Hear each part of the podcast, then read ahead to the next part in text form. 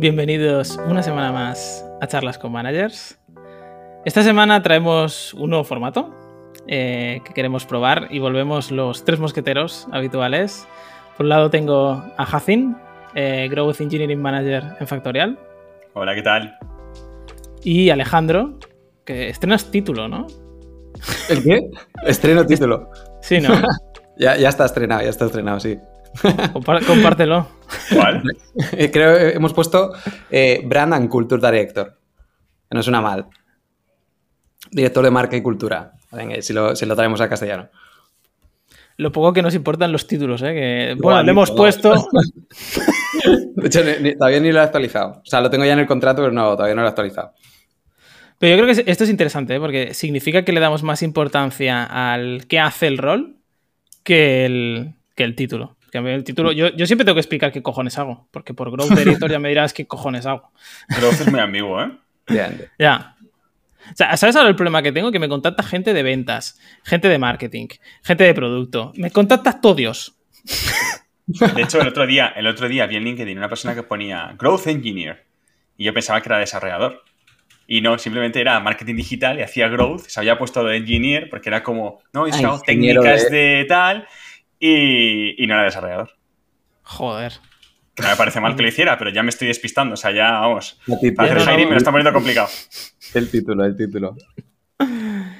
Y nada, pues hoy traíamos nuevo formato. Eh, queríamos hablar un poquito de actualidad, de cosas que han, de cosas que han pasado eh, estas últimas semanas o esta última semana y media, por así decirlo, y, y hacer un poco formato tertulia. En lugar de hablar de un tema, eh, hacer un poco tertulia. Entonces, he traído algunas noticias que quería comentar con vosotros para debatir qué opináis. Eh, la primera que, no sé si la habéis visto, eh, pero la semana pasada justo ha habido un anuncio importante de Twilio que ha despedido al 11% de la plantilla. Que estos son eh, más o menos unas 900 personas de, toda la empresa. El, por qué lo han hecho, comentaban un poco que era porque querían hacer profit la compañía, ¿no? Estamos en un momento económicamente delicado, donde cuesta levantar capital, ¿no? Y un poco el movimiento de Twilio es asegurarse un poco el, el seguir eh, su, su camino, ¿no? Pero para llevárnoslo a nuestro terreno, esta noticia, ¿qué haríais vosotros si mañana, eh, por motivos de empresa, tenéis que despedir a la mitad de vuestro equipo? A ver, sería un momento súper, súper duro. Em, sobre todo porque si no viene de el día a día, ¿no? Si hay una persona que pues, eh, pues no está cumpliendo, se le da feedback, no mejora, no mejora y hay que despedirla, pues hay, que hacerlo y ya está. Pero si es una persona que está cumpliendo con, con todo, ¿no? Que está súper comprometida, o sea, tiene que ser súper duro despedir a un perfil que tú quieres en el equipo. O sea, tiene que ser, vamos, horrible. Eh, si es por motivos de empresa, hay que hacerlo, porque la alternativa igual es que todos nos vamos a la calle, ¿no? Si es un, si es un motivo de, empresa, igual si no pasa eso, pues todos vamos a la calle. Entonces, en mi caso, tengo claro una cosa que no haría, y es, eh, esto sale en el libro de, de uno de los fundadores de Netflix, que tuvieron que despedir a mucha gente de golpe, y en lugar de despedir a la gente por antigüedad, em, lo que hacían era, se quedaron con la gente con más seniority. Em, y de esta forma eh, notaron que, bueno, se producía prácticamente lo mismo, incluso llegaron a notar como más niveles de motivación. Eso lo dudo muchísimo, pero si tuviera que hacerlo así, igual lo haría así para que tuviera menos, el menos impacto posible. Tío, pues yo, yo pienso op- opuesto, es decir, no sé si me quedaría con toda la gente senior. Es decir, ahora lo está viendo mi equipo, va a decir, hostia, Jonathan me va a echar a la puta, ca- me va a echar a la puta calle. no, bueno, yo- yo- dos puntos. Yo creo, por un lado, si ya despedirte a alguien, ¿no? O esta sensación de, no, ahora te tienes que cargar la, mi- la mitad de tu equipo, sientes a alguien que dices, bueno, pues no pasa nada, este fuera. Eh, mal asunto. Eh, este, este fuera, esta persona fuera. Mal asunto porque ya significa que esta persona ya tú no Ya la está. veías dentro y, y no, te estaba, no te estaba aportando nada. Esto ya mal asunto. O sea, el- este momento te tiene que joder con todo el mundo. Si no te jode con todo tu equipo, con todas las Exacto. personas, independientemente, algo estás haciendo mal. Esto está clarísimo. Entonces, si, alguien de repente se plantea, hostia, pues qué bien, mira, me cargo a ese, a ese y a aquel. Hostia, cuidado. Pero luego, mira, yo estaba pensando esta pregunta porque obviamente la traía preparada. eh, y yo no sé si me cargaría todos los juniors del equipo. Yo buscaría el balance. Porque mi sensación en esto que tú has dicho, por eso digo que estaba en contra, es que la gente junior normalmente está más motivada que alguien senior. Porque tienen, tienen más hambre por crecer, por conocer, porque no saben muchas cosas. En cambio, alguien senior muchas veces, al menos es mi experiencia, ¿eh? suele ser más conformista en algunos aspectos. Y alguien junior no, no tanto.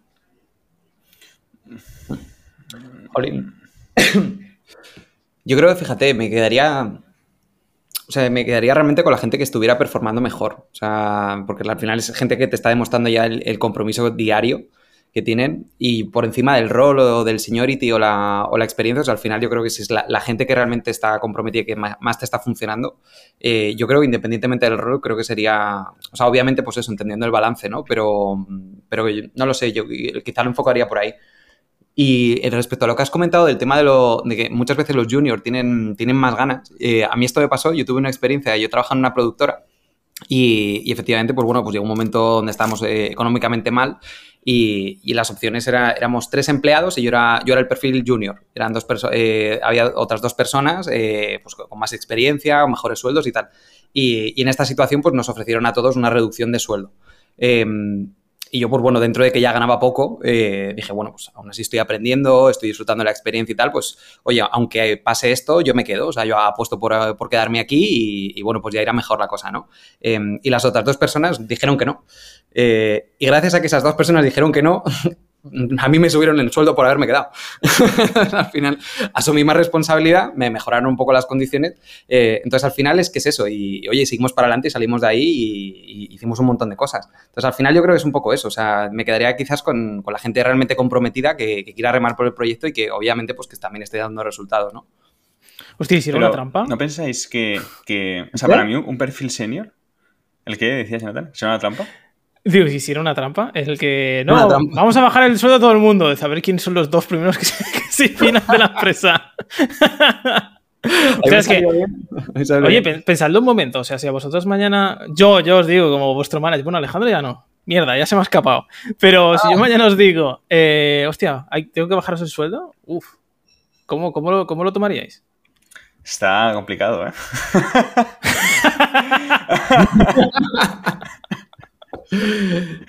A ver, eh, depende, del, depende del porqué.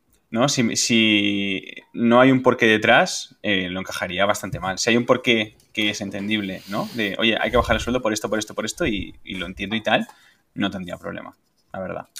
Em, tenemos, bueno, en mi caso las condiciones son muy buenas. Si hay un motivo por el cual eh, hace falta hacer eso, pues lo podría entender.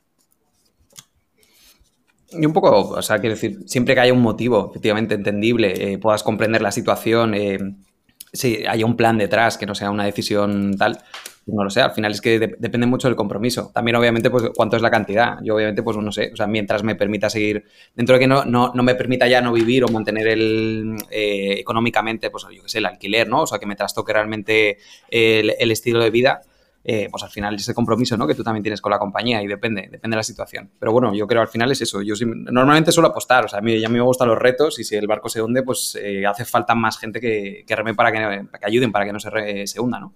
Yo, yo, pero también por mi carácter, yo soy muy, muy guerrero. volviendo al tema de, de Twilio, es que estaba pensando justo en esto. ¿Despidieron a las 900 personas el mismo día, de golpe? ¿A la vez? Hostia. Porque esto siempre, siempre me ha parecido muy curioso, ¿eh? ¿Cómo se hace esto, no? O sea, de repente de un día para otro, porque. De hecho, eh, si lo haces progresivamente, ¿no? Eh, empiezas a, Estas dos semanas vamos a despedir. Y es un goteo de despidos, pues la gente, la gente puede acumular una cantidad de, frustración y de, de, ostras, me va a tocar a mí, me va a tocar a mí. O sea, entiendo que, que sería mucho mejor hacerlo de golpe pero claro, hacerlo de golpe con 900 personas igual no se puede hacer bien. Pero ¿no crees que a lo mejor, por ejemplo, en este caso, tú ya llega tarde? En el sentido de, ostras, si ahora tienes que despedir de golpe 900 personas, es que a lo mejor ya mucho antes tendrías que haber reducido es que eso lo que desviela es eso. en ciertos aspectos. Sí, pero también pienso que esto es, entiendo que será una, una, decisión em, que viene de muy arriba de un cambio de estrategia. O sea, y, y, los cambios de estrategia denotan que, o sea, es normal cambiar de estrategia, o sea, en una startup es normal que, vaya cambiando y tal. Y igual que la empresa perfecta sería decir una estrategia, seguir, seguir, seguir y nunca cambiar, o sea, y que aciertes todo, pero como eso no pasa, cambiarla es habitual y entiendo que pueda ocurrir el. No, hay que centrarse ahora en la renta. O sea, una etapa de centrarse Pero 900 en personas, absoluto y una etapa no creo de que sea un equipo. absoluta. ¿A qué te refieres? O sea, quiero decir, si tú haces un cambio de, de- de- de negocio, ¿no? De modelo de negocio y cambias lo que sea, no te estás cargando un equipo con 900 personas, te estás cargando gente de muchas áreas, seguramente. Sí, sí, sí. estás reduciendo volumen. Sí, esto ha pasado de, de growth total, revenue, de que en, en una tele tengan revenue cuanto más alto mejor, a que digan, ahora ya no es revenue, ahora es profit. No, correcto. Entonces ahora profit, y entonces cuando ya es profit ya empiezan los recortes. O sea, yo entiendo que ese, cambio de, de- de estrategia pues puede, puede pasar. Entonces esto puede pasar. No creo que sea un error. O sea, es un error, pero no creo que sea tan, tan poco habitual. Y, joder, 900 personas de golpe, esa es... Qué barbaridad. La pandemia también. Y las quisieran, y las quisieran a posteriori. Claro, mucha gente se irá luego. Mucha gente Al se final se va, se va tu colega, ¿no? Se va con quien trabajabas, con quien estabas a gusto. Hostia, la empresa, inestabilidad, eh, algo va mal, no vamos bien, me piro antes de que, de que se hunda el barco, ¿no? Aunque en, en el libro este de Netflix contaba que hubo un pico absoluto de motivación después de despedir a la mitad de la empresa. El libro se llama Aquí no hay reglas. Y contaba que después de despedir a casi la mitad de la empresa, eh, hubo un pico de motivación tremendo, ¿no? Porque como, como que habían, tomado, se habían tomado decisiones difíciles y la gente las había valorado mucho de decir, ostras, eh, qué duro lo que han hecho, ¿no? No, o sea, no se pusieron desde el punto de la perspectiva de, joder, han despedido a un montón de gente, qué putada, tal, no sé qué, está mi amigo aquí y tal, sino de la perspectiva de qué duro tiene que haber sido, eh, vamos a sacar esto adelante, ¿no? Pero bueno, entiendo que depende de la cultura de la empresa también. Yo creo que para mí tiene todo el sentido. O sea, es que es, eh, es pura psicología. O sea, es un momento malo, delicado, donde toca, o sea, toca apretarse el cinturón y eso lo que implica pues, es eh, sacarlo adelante, ¿no? O sea, es darle la vuelta a la, situación precisamente por eso. Decisiones difíciles eh, que nadie quiere, nadie obviamente querría atravesar, ¿no? Pero precisamente por, por- por estar en esa situación, yo creo que lo que genera es todo lo contrario. O sea, levantemos esto, ¿no? ¿Cómo le damos la vuelta? De hecho, yo creo que, eh, bueno, iba, a lanzar la pregunta más que decir que yo creo que, pero ¿creéis que ese es el, también el concepto que hemos hablado de manzana podrida? Es decir, toda esta gente que de repente ve que echan a la mitad de la gente y seguramente, como decía Alejandro, ¿no? yo si optara por una alter- por ¿Cuál sería mi decisión si mañana me tuviera que cargar la mitad de mi equipo? Esperemos que no. Eh, pero ¿a quién te cargas? Pues a los que menos, menos eh, eh, rinden, ¿no? Independientemente de si es senior, junior, a mí me daría igual. Yo tiraría por los que sé que mejores tienen resultados dentro de- del conjunto. Que en, en- en el global luego serán la mayoría seniors. O deberían ser seniors, si no también hay, hay un problema. Pero al final también puede ser que te cargues manzanas podridas y la gente ve que la gente que se ha pirado es la gente que menos, menos daba palo al agua y ahora es todo, venga, vamos a remar, a sacar esto. Claro. Mm, no estoy muy de acuerdo. O sea, sí, te entiendo, pero al final las manzanas podridas hay que quitarlas incluso cuando va bien. Es decir, si descontado. es que el error ya es un error. No deberían estar en ningún caso, ni aunque la empresa vaya súper bien. Entonces, si llega el momento de despedir a mucha gente y empiezas a coger todas las manzanas podridas, no deberían estar. O sea, que sé que es muy utópico y es muy difícil. Claro, es que pensemos en Twilio. O sea, Twilio ha despedido un 11% de la plantilla, que son 900 personas. O sea, el total son casi 10.000 personas. O sea, manzanas podridas tiene que haber. No creo que 900, pero yo creo que en este volumen seguramente hay muchas. No sé tampoco la, la reestructuración de Netflix, cuánta gente fue, pero entiendo que bastante. Creo que. mm, pero no tanto. O sea, fue al principio de. Fue a los, al- eh, a los inicios de Netflix. Creo que no llegaron a. Igual fueron 200 personas, pero no, me- no lo recuerdo bien. En, en Palmo noticia, porque eh, se ha hecho como tendencia, que ya no es una noticia, hay como varias noticias. Hace cosa de un mes salió un vídeo de, dos personas que estaban trabajando desde una piscina. Eh, también salió luego una chica en TikTok que era product manager de LinkedIn que publicaba su día a día y hacía de todo menos trabajar. Estaba que si se iba a hacer la manicura, si iba a la peluquería, si iba de compras, si iba a no sé, a no sé cuántos sitios y trabajaba media hora que se iba a una reunión, algo así. Y se ha hecho como muy viral el concepto de, de quiet, quit, quiet quitting, ¿no? Que es eh, dejar el trabajo de forma silenciosa, que tú puedes no estar en el trabajo eh, y te siguen pagando y tú sigues cobrando y sigues ahí en el trabajo durante meses hasta que de repente alguien se da cuenta de, hostia, pero esta persona qué hace aquí? Ah, nada. ¿Lo habéis Qué escuchado? duro, ¿eh? Sí, sí, sí. Lo de, lo de estas chicas, vi el vídeo que sale en una piscina es un TikTok, ¿no? De un día trabajando de PM en LinkedIn, ¿no? Y salían a una piscina, luego se iban a no sé qué, no, y no, no trabajaban nada. Eh, eso, bastante duro, ¿eh? O sea, bastante duro y, y, no sé si está relacionado con Quiet Kitty, un poco sí, pero claro, ellas lo estaban comunicando. O sea, ellas mismas se pensaban que eso, que no sé. O sea, para mí hay, yo por lo menos, hay una parte del trabajo que sí que puede ser más desenfadada, de pues si tienes que contestar algunos mensajes, tienes que contestar emails, que eso yo intento que sea lo mínimo posible, lo más superficial, pues igual sí que puedo ir por la calle contestando mensajes, ¿no? Eh, pero, jolín, el trabajo deep de concentración, de centrarse, yo necesito estar hasta, hasta solo. Eh, y me pongo una pizarra que tengo aquí detrás y estoy ahí, desvarío y no, y no, necesito estar como totalmente concentrado. Entonces, ese tipo de trabajo no me lo imagino en una piscina. Y luego la cantidad de gente que comparte fotos de trabajando en la playa, Llévate un ordenador a la playa. A ¿Habéis, visto la típica foto en, las playas así eh, paradisíacas de alguien posando así en un tronco con el portátil aquí? Eh, de, remote working. joder, pues qué, cómodo. Eh, yo ese trabajo me lo creo si es contestar emails. Fin. Exacto. Si trabajas escribir emails, es que depende también el tipo de email.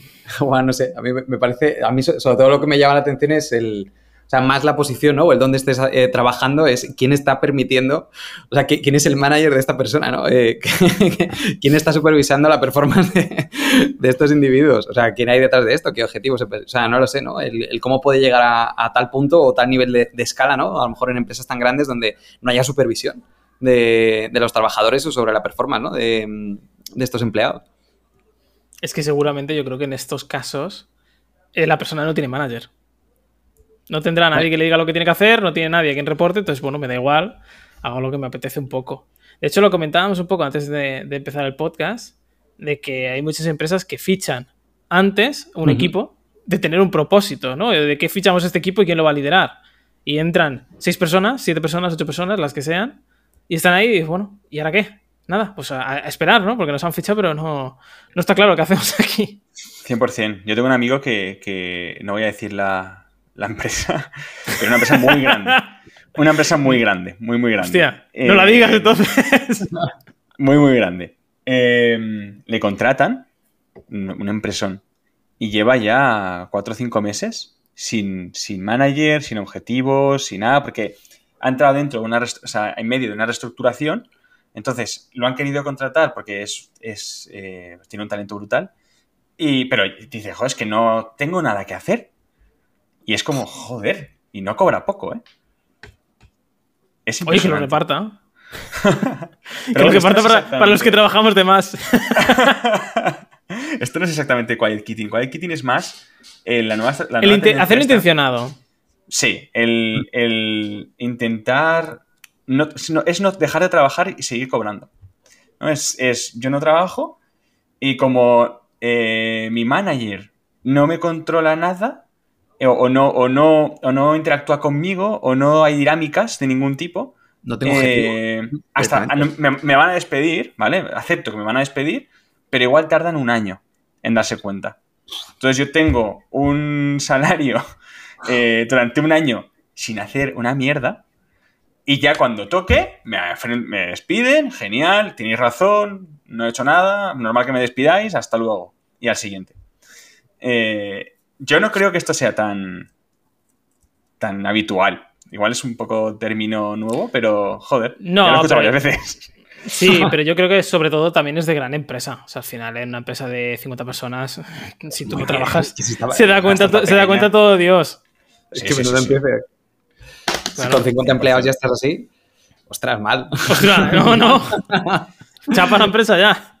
Efectivamente. Sí, yo también lo he visto eso muchas veces, o sea, grandes, grandes compañías, que bueno, pues eh, sobre todo es eso, escalas muy grandes, compañías muy grandes, pues oye, tienen unas estrategias que, se, que movilizan de golpe, de pronto es eso, oye, pues contratar a un equipo nuevo, una sede nueva, eh, 100 personas de golpe, eh, y hasta que pues encuentran roles, muchas veces se contrata directamente al, al contributor antes del manager. Y yo esto lo he visto, de tener eh, varios contributores en un equipo, pero todavía sin manager, intentando pues buscar, buscarse la vida, ¿no?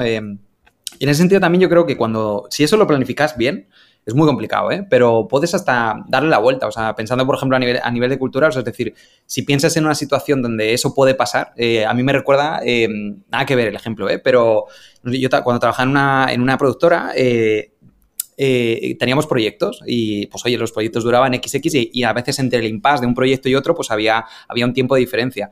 En esos tiempos siempre lo que teníamos eran proyectos, eh, proyectos personales, proyectos eh, que ya, que fuese pues para promocionar la, propia compañía, eh, gestiones internas, operaciones, es decir, a mí lo que me encantaba era que nunca, nunca dejabas de hacer algo. Aunque no hubiese un proyecto, una oportunidad delante de la mesa, siempre estabas participando en, en alguna historia que lo que buscaba era mejorar. Entonces nunca se perdía el tiempo. Entonces al final dices, oye, pues vas a hacer una contratación masiva, algo habrá que resolver, por lo menos hasta que se encuentre el manager, ¿no? O se empiece a, a funcionar. Pero bueno, es eh, otra historia. Ya. Bueno, a mí me sorprende ¿eh? la gente que no tiene nada que hacer porque mi día a día ha cambiado mucho desde que dejé de ser diseñador de producto a, a manager, que ahora no, no, no, no, pienso en... O sea, las cosas me van naciendo solas, ¿sabes? Que nacen problemas, pum, un problema, pum, un problema, ¿no? Y va solucionándolo. No tengo a nadie que me diga, Jonathan, tienes un problema aquí. Ah, vale, espera, que voy y lo arreglo. Entonces me sorprende cuando la gente dice, no, es que no tengo nada que hacer. Ostras, Ah, mira, mira, mira tu, pero mira a tu alrededor, ¿no? Desde tu puesto, que tu puesto es muy, muy visible, normal. Pero imagínate que se contrata. No, pero quiero decir, pero ya te digo, que mira a tu alrededor. Quiero decir, o sea, no hay nada que hacer. Claro o sea, que sí. Seas quien seas, ¿eh? o sea, gente... alguien de producto, marketing, operaciones, quien sea. O sea, ¿no ves algo a tu alrededor que a lo mejor no funciona bien? Pero es gente sin escrúpulos. O sea, es decir, hay que ser No, ya, un ya, ya. cabrón o una cabrona para dejar de trabajar y seguir cobrando. O sea, yo. O sea, para mí es así. Hay que, hay que ser un jeta, hay que ser un jeta. Eso es casi robar, ¿eh? Es casi robar. Igual estoy siendo muy radical. Sí. Pero es Sí, casi no, no, robar. no. Porque si Yo no haces nada y pones la mano para que te paguen, esa empresa está teniendo un problema. Luego, también te digo que, que esa empresa se deja robar así, tiene un problema muy gordo. También. Que igual hasta se lo merece. Porque que haya gente en, en- en la empresa que no haga nada y no pase nada es... es, eh, Y luego también, yo, yo pienso mucho en, joder, los compañeros igual sí que lo están viendo, que esa persona no hace nada. Pero es que los compañeros igual, ni saben que hay Eso una persona ahí que debería estar. Eso se contagia rápido, Ya. Pero es lo que te digo, que igual los compañeros ni siquiera saben que hay alguien ahí. claro. Claro, tú imagínate, esto que hemos hablado, ¿no? Se ficha todo, o sea, tú empiezas a, a levantar un equipo de cero y empiezas a contratar. Obviamente, lo más fácil que encuentres son los contributors, porque siempre es más fácil encontrar un contributor que un manager. Eh, y ese equipo de repente nunca aparece, porque nunca se termina de solidificar y nunca aparece. Nadie va a darse cuenta a su alrededor de que hay un equipo ahí, que hay siete personas, las que sean, y nadie está haciendo el huevo, por ejemplo. Joder, yo, yo es que me metería en problemas. O sea, creo que sería incapaz. O sea, me buscaría la vida, hablaría con gente, o sea, me acabaría. No lo sé, o sea, pero eh, me- salía fatal. O sea, yo creo que no podría. O sea, no estar haciendo nada y cobrar a final de mes sin intentarlo. O sea, sin por lo menos intentarlo. Yo, y, vamos, como si hace falta, es que me metería en cualquier departamento, daría igual. O sea, necesitaría buscarme algún problema. Da- Y si damos fe, damos fe. Y luego hay una cosa que está muy, muy relacionada con esto, con el quiet quitting, que es gente que coge varios trabajos a la vez. Igual tiene Ah, esto, a esto cinco ojo. o seis trabajos. Hace lo mínimo posible en cada uno y, y cuenta con que le van a despedir. Pero, eh, claro, si tú coges un trabajo, so- sobre todo pasa con desarrolladores, que como el, el mercado está tan caliente, puedes conseguir cinco trabajos a la vez, los haces mal todos, te van despidiendo y vas consiguiendo nuevos trabajos, pero en esta rueda tú siempre tienes tres, cuatro sueldos. En el que te van despidiendo, contratando, despidiendo, contratando, despidiendo, contratando. Entonces, si no tienes ningún escrúpulo, eh, pues es una gran forma de ganar dinero, la verdad. Pero Sí, vamos, hay y- que ser. No, no, y lo hemos vivido internamente. Hemos tenido varios casos de este estilo, ¿no? O sea que. No al 100% confirmados, ¿no? Pero que eso No, no, no, no, tenemos, tenemos alguno confirmado, sí, sí. ¿Ah, sí? Sí, Wow. sí, sí. Sí, sí. Sí, porque eh, yo tuve un caso en el que, bueno, fue muy, fue muy casual, ¿eh? Hablamos con la misma persona, lo que pasa en dos periodos muy diferentes. Y yo cuando hablé con, con esta persona, era un ingeniero, eh, yo vi de este tío, no, no. O sea, me, me, me generaba mucha, mucha sospecha en el proceso de entrevista, ¿no? Como que las respuestas. Algo, algo me, me chirriaba, ¿no? Y, y indagué, indagué, indagué, indagué. Hasta que al final el tío me dijo, no, mira, es que eh, yo lo que estoy montando es una agencia. Y digo, vale, pero ¿tú qué buscas? Dice, trabajar a proyectos, trabajar para compañías. No, no, busco trabajar para compañías, pero en modelo agencia.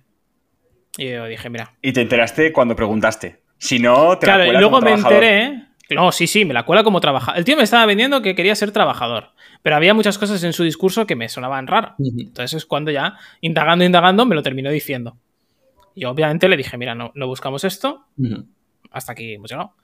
Y luego me enteré, eh, cuatro, cinco, seis meses después, no recuerdo las fechas, de que estaba en otro equipo, que había entrado en Factorial, estaba en ingeniería, y justo, casualmente, hablé con ese manager que me decía, no me dijo el nombre ni nada, me decía, tengo una persona que, o sea, estoy descontento, no me entrega nada, no ejecuta, va muy lento, y es un perfil súper senior que hemos fichado, que se supone que es súper bueno, tal. Eh, no aparece muchas veces en las reuniones, no da señales de vida, no contesta, no sé qué. Y digo, hostia, dime quién es. Y cuando me dijo el nombre dije, digo, es- digo espérate un momento. Digo, deja que revise un momento el pasado. Y efectivamente, Qué era, era el mismo tío. Estas personas, eh, las pruebas técnicas las bordan. Es que no paran de. Claro, están Claro, haciendo. claro, es un, es un buen ingeniero. El problema Sí, sí. es que tiene ocho trabajos. O los Y, que y por sean. poner un poco contexto, esto suele pasar con la gente que trabaja en remoto. Porque si no es, si no es en remoto, Eh, pues no, claro. ves que no está. ¿no? Pero en remoto eh, hay eh, formas de hacer fake, ¿no? Trabajo fake o no aparecer, o es que no me va. eh, se me ha ido la luz. ¿no? Cuando, cuando se acumulan 3, 4, 5 excusas, hay muchos indicios, hay que rascar un poquito. De que algo pasa. Pero, Sobre todo si no tienes al 100% la confianza con el equipo. ¿Y esta gente qué, qué creéis que es lo que busca? ¿Dinero? O sea, ¿qué, está- qué están buscando hacer? ¿Ganar pasta? Sí, Sí. sin hacer nada. Y es que yo creo que con el nombre. Ganar, ganar buen sueldo. Claro. Con el nombre nos hemos equivocado. En español deberíamos hacer, llamarle a hacerse un Nicolás. Un pequeño Nicolás. ¿No? Fa- Fake it, eh, until you make it, pero fake it infinito. Fake it, fake it, fake it, la rueda y a ganar dinero. Hasta que me pillen. Joder, Muy fuerte. Eh, no sé si sois muy deportistas, eh, o si seguís el mundo del deporte, y en este caso del baloncesto, pero este lunes, si no recuerdo, mal, no sé si es el, no, el domingo, creo que ha sido el domingo, El domingo. eh, la selección española de baloncesto ha ganado el, el europeo, eh, con un equipo que de hecho recibió bastantes críticas, porque era un equipo de, de- bueno, no estaban los típicos, ¿no? No estaba Pago Gasol eh, y toda esta gente, ¿no? Que ha sido muy mítica dentro del baloncesto español, sino que era un equipo nuevo, con gente menos conocida, pero que ha terminado ganando el, el Mundial, ¿no? Muy por, muy por debajo de lo que se esperaba a lo mejor de otros equipos, ¿no? O sea que si tú comparas la plantilla de un equipo y de otro, pues claramente hay un, un cambio, ¿no? El entrenador eh, se llama Escariolo, si no recuerdo mal, Sergio Escariolo. Escariolo, sí. Eh, ¿Por qué creéis que.? Porque luego tenemos otro ejemplo contrario. No sé si seguís también el fútbol. Yo sigo más el fútbol que el baloncesto, pero en el fútbol, por ejemplo, hay un equipo, ¿no? Que es el PSG o el Paris Saint-Germain, que tiene un equipazo de superestrellas, ¿no? Lleva tres años fichando los mejores jugadores a precios de 100 millones hacia arriba de euros, ¿no? Y sin embargo, no ha conseguido ganar la- las máximas competiciones todavía de- del fútbol, ¿no? Y sin embargo, en el, baloncesto ha pasado lo contrario. ¿Por qué creéis que, pasa esto? En ambos casos. Bueno, yo primero no, no sigo ni el fútbol ni el baloncesto, así que Pues vete. puedo cometer... No, pero vi la, vi la final, ¿eh? Vi la final y me levanté del Hostia. sofá y estaba ahí, estaba con ganas. Eh, lo que sí que vi es... Me, me di cuenta de que, o sea, yo conocía a los típicos, los famosos, y me di cuenta viendo el partido que solo conocía a Hernán Gómez, eh, creo que se llama, Ujú. y ya está. No conocía a nadie más, ¿no? Eh, Lorenzo Brown, Alberto García, creo que se llama, no los conocía, no, no, eran desconocidos. Pero eh, concretamente hay uno, Alberto García, creo que se llama. Es que no sé si se llama Alberto García, es que igual la estoy liando. Se llama Alberto, ¿vale? Que es rubio. Anda, anda que si escucha el podcast. Esto seguramente lo está escuchando. Eh, le ponía. Se dejaba la piel, ¿eh? O sea, como. Y además, se dejaba la piel en cosas que no son tan vistosas. Se dejaba la piel defendiendo. Eh, y hasta se hizo trending topic en Twitter. Sí, eh, muchísima gente comentaba el que se estaba dejando la piel. Y era un tío, si no recuerdo mal, que estaba pensando en dejarse el baloncesto. Hostia. Y se le dio la oportunidad y salió a muerte. O sea, a muerte. Espectacular.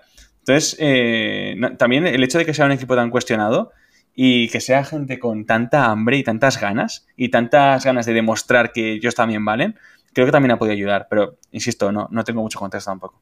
Pero ¿cómo crees que se puede fomentar esto en un equipo? O sea, este hambre, esta motivación. Pues pura. es Porque al pura final, motivación. si lo trasladamos, el, el entrenador de un equipo es como si fuera un manager. De hecho, en, en, en, eh, en Reino Unido, a los entrenadores se les llama managers. Eso es. Sí. Yo, he sido jugador de baloncesto, además. He jugado en el estudiante. Te, te pega, ¿eh? Te pega. Vale, soy Alberto García.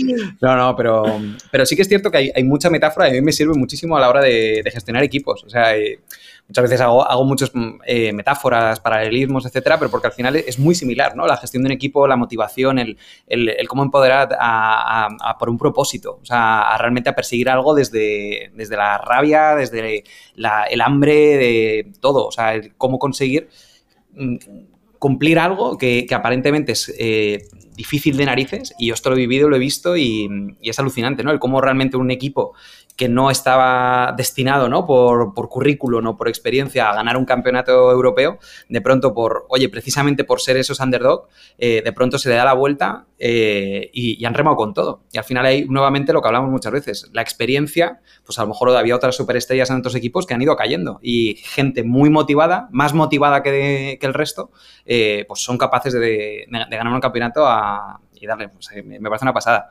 Y esto pasa un montón cuando tienes a alguien motivado, te cambia la película. Voy a hacer un inciso rápido. Es Alberto Díaz, ¿eh? No Alberto García. porque lo acabo de buscar y he dicho, joder, he metido la pata. ¿Sabía que había metido, la pata? Pues sí. Es Alberto Díaz. Bueno, al, menos has dicho que no seguías mucho el mundo, el mundillo, entonces, bueno, ahí, yo creo que te has salvado. ¿Creéis que tiene que ver... ¿eh? ¿Creéis que tiene que ver el ego? Es decir, si comparamos los dos equipos que he comentado, ¿no? El, el equipo que es cero estrellas, gente que viene de la nada un poco, ¿no? O poco conocidos y luego el otro mundo, ¿no? El, estrellas mundiales que han pagado una millonada de esto. ¿Qué es que tiene que ver el ego y la gestión del ego dentro del propio entrenador y del propio equipo? No estoy seguro porque yo pienso que muchas veces eh, pensamos que las superestrellas suelen tener el ego muy alto y luego les escuchas hablar y no y son más humildes de lo que pensamos, ¿eh? Pero siempre asociamos a superestrella, tiene que tener el ego muy muy alto. ¿Puede ser un tema de em, ambición? Quizá yo creo que también hay un tema de, equilibrio en el equipo. Es decir, si tú puedes coger, eh, pues no sé, un montón de superestrellas, las juntas, y a nivel de equilibrio, ¿no? Esto está, se ve mucho en la película esta, ¿cómo se llama? Moneyball, ¿no? Que, igual el equipo está desequilibrado y tienen un... hay una parte del equipo que flaquea en algo, que son súper buenos en una cosa y flaquean en algo y por ahí se les va el partido.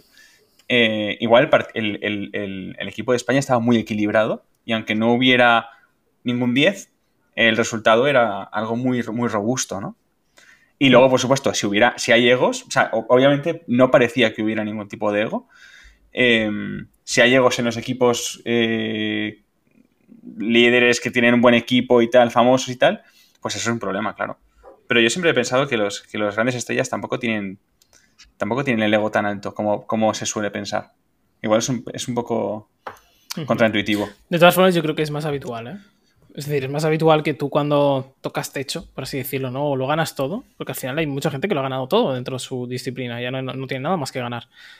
Eh, hay una cuestión también de ego, ¿no? Y de, y de ambición, ¿no? Y de motivación. Bueno, si ya lo he ganado todo, ¿qué me queda, no?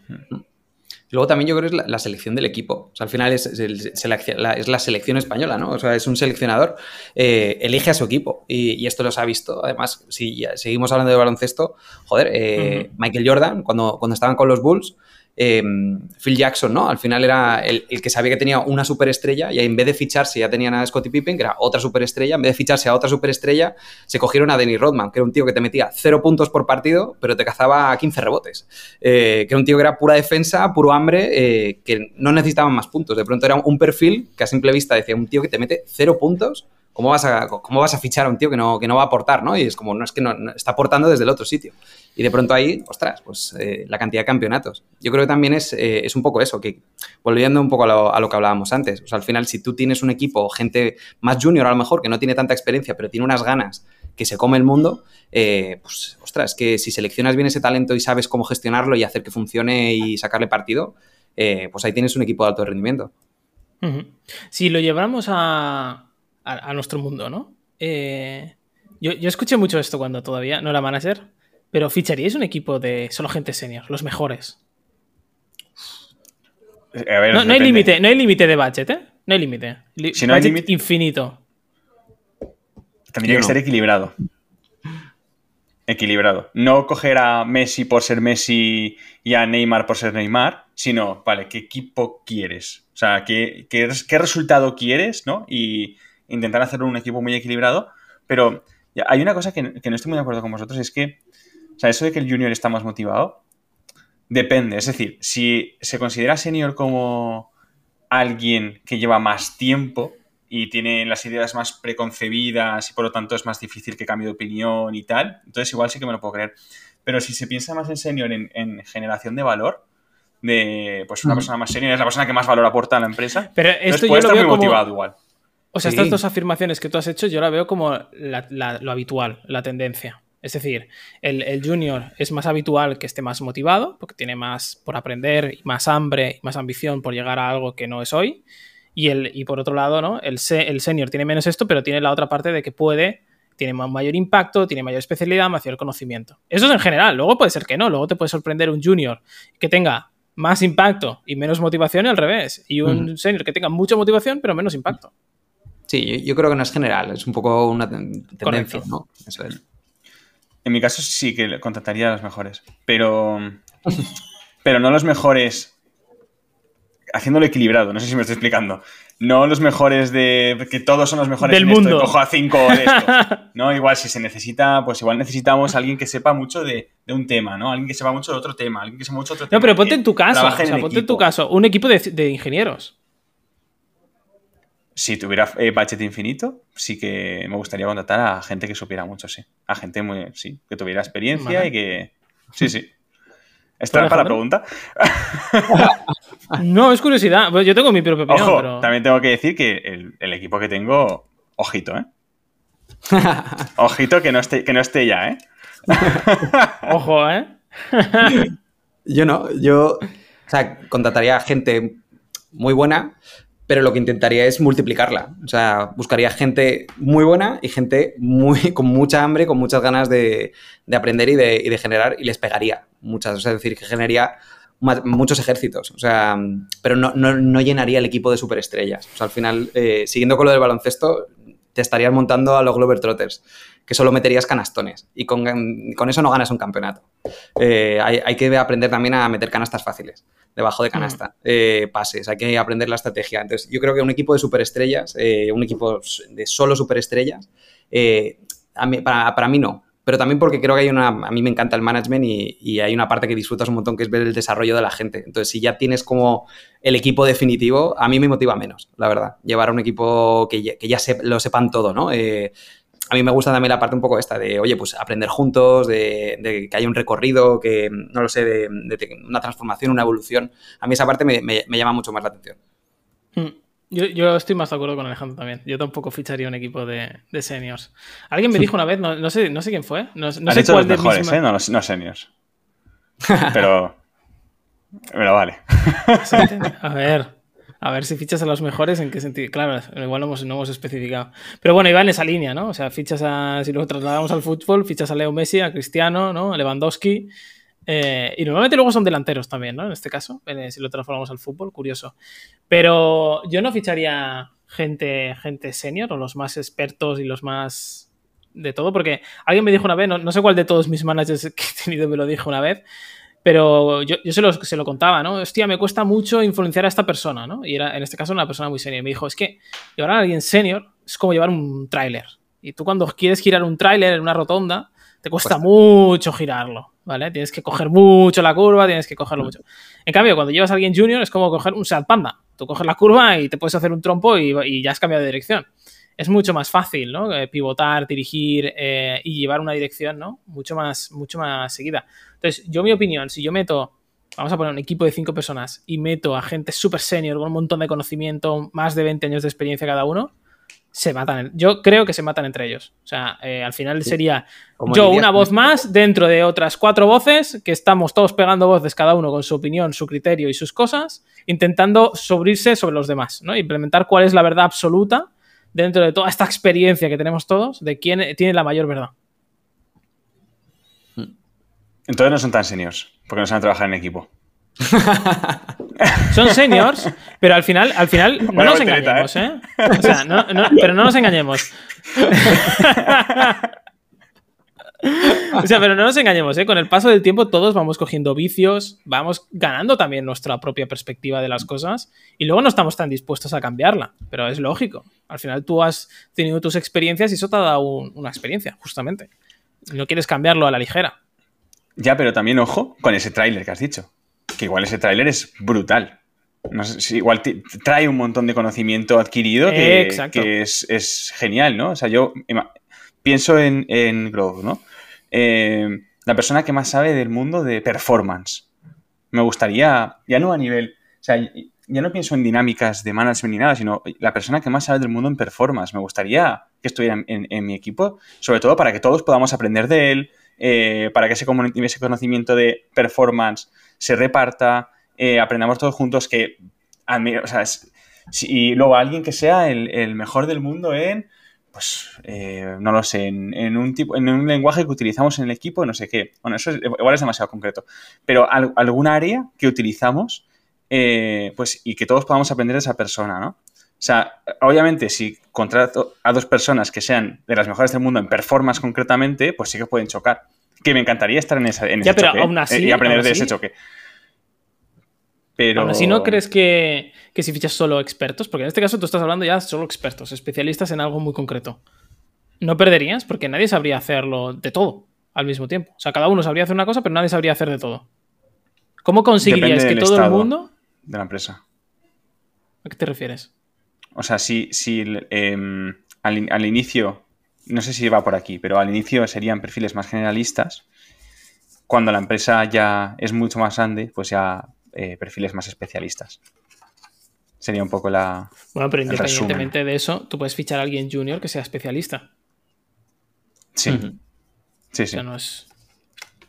Por eso te pregunto que si ficharías solo gente senior especialista.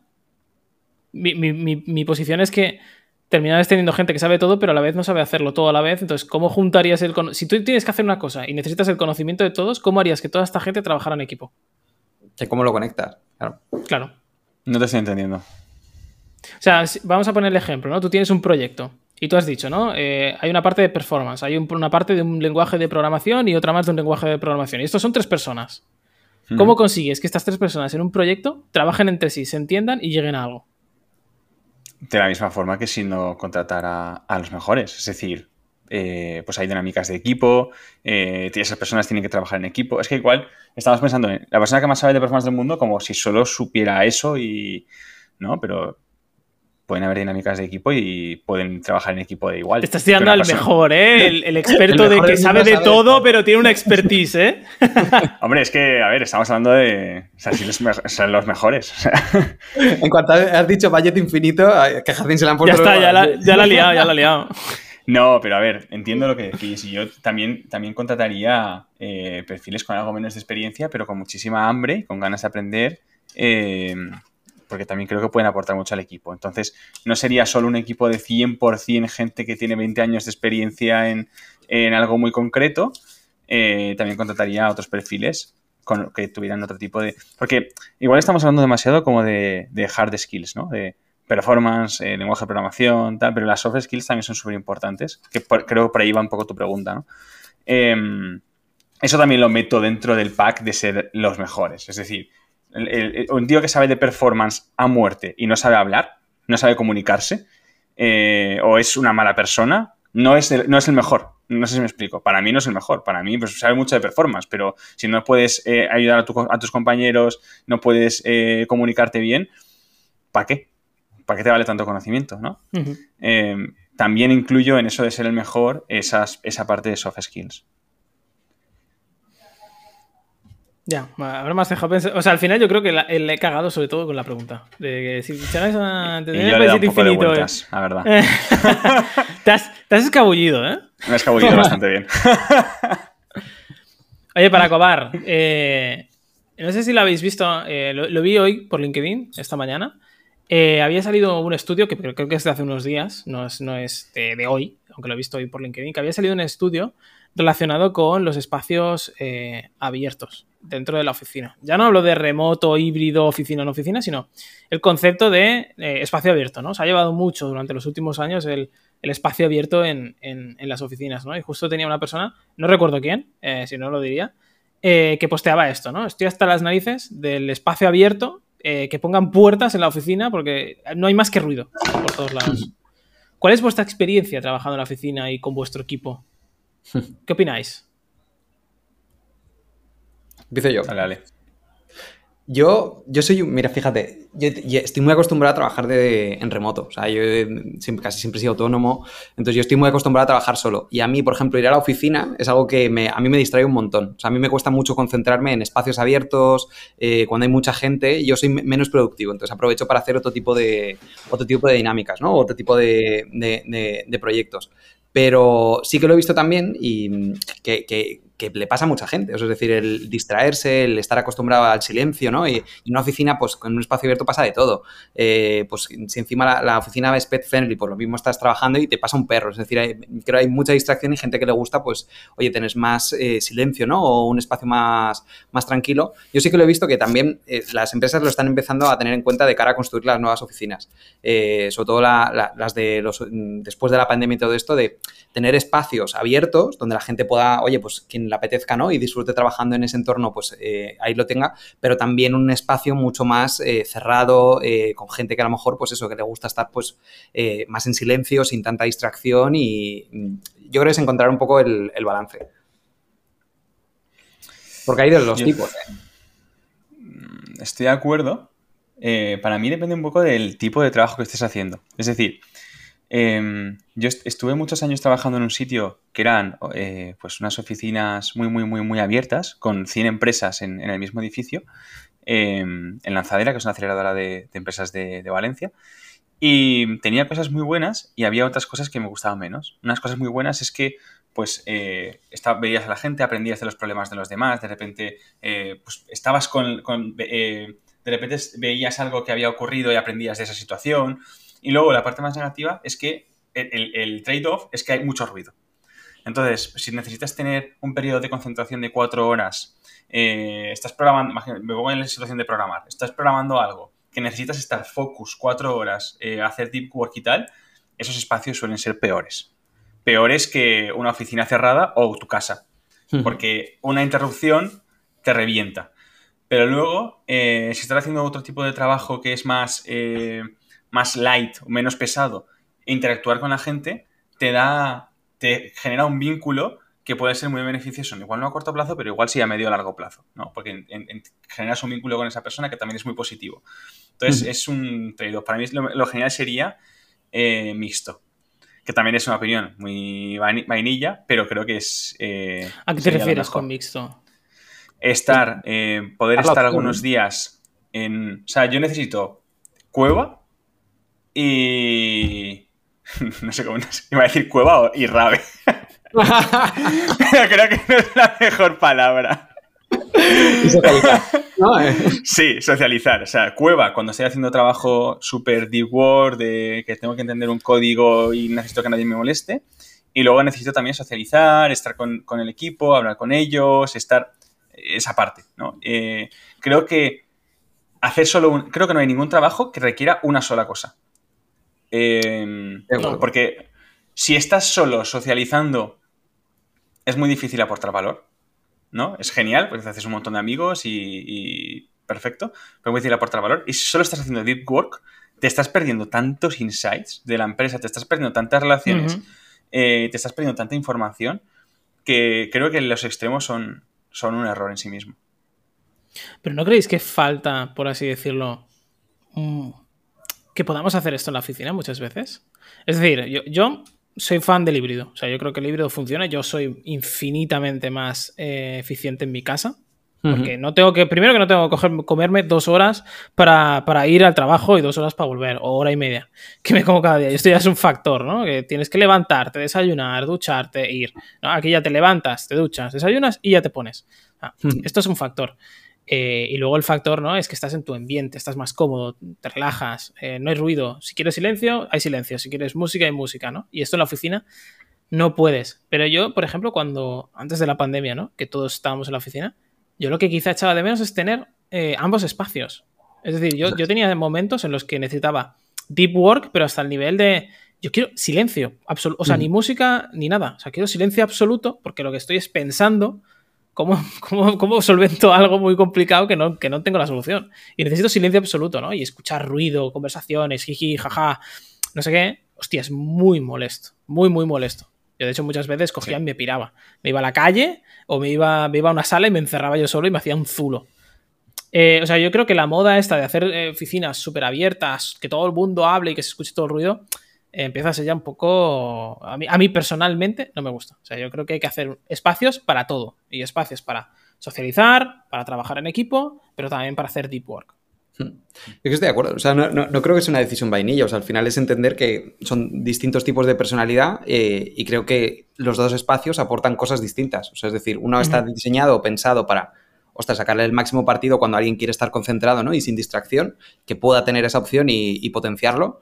Y al mismo tiempo, pues oye, hay otro tipo de, tareas, ¿no? O, de proyectos, incluso de roles, que sí que dependen de un espacio, oye, que facilita el que esté abierto, que haya interacción, eh, que sucedan cosas, eh, pues equipos que entre ellos se, van retroalimentando, ¿no? Eh, o sea, al final, yo creo que hacen falta de, los dos tipos y al final tú como compañía, si tienes la opción de poder ofrecer las dos experiencias contemplando este tipo de, mm, o sea, estas dos características, pues al final creo que estás dando a tus empleados eh, opciones para elegir y al final creo que eso siempre va a desembocar en, un impacto positivo.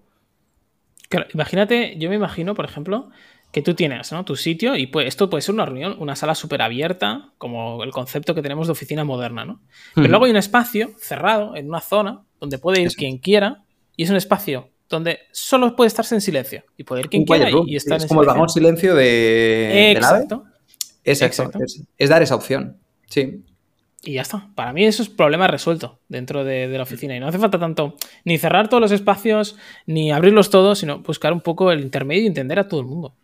Eso es. Porque no es lo mismo tampoco un ingeniero que alguien de ventas, que alguien de soporte o que alguien de producto, por ejemplo. Y luego ya no hablamos de operaciones y otros equipos más de, de manufactura. Totalmente. Pues ya llevamos con la tontería, llevamos 50, 50 minutos aquí. Han dado de sí las, noticias. Eh, bueno, primero de todo, muchas gracias, Jacin y Alejandro, por estar de vuelta los tres. Empezamos esto los tres, volvemos por fin los tres eh, aquí. Así que gracias por estar aquí una vez más. Y a todos los que nos seguís, gracias por estar ahí una semana más. Eh, estaremos encantados de escuchar qué os parece este nuevo formato. Si os gusta, si no os gusta. Eh, tanto lo positivo como lo negativo. Siempre nos encanta, nos ayuda a mejorar. Así que por favor compartidlo con nosotros. Y eso esperamos, como siempre, la semana que viene con un nuevo episodio. Hasta luego. Chao.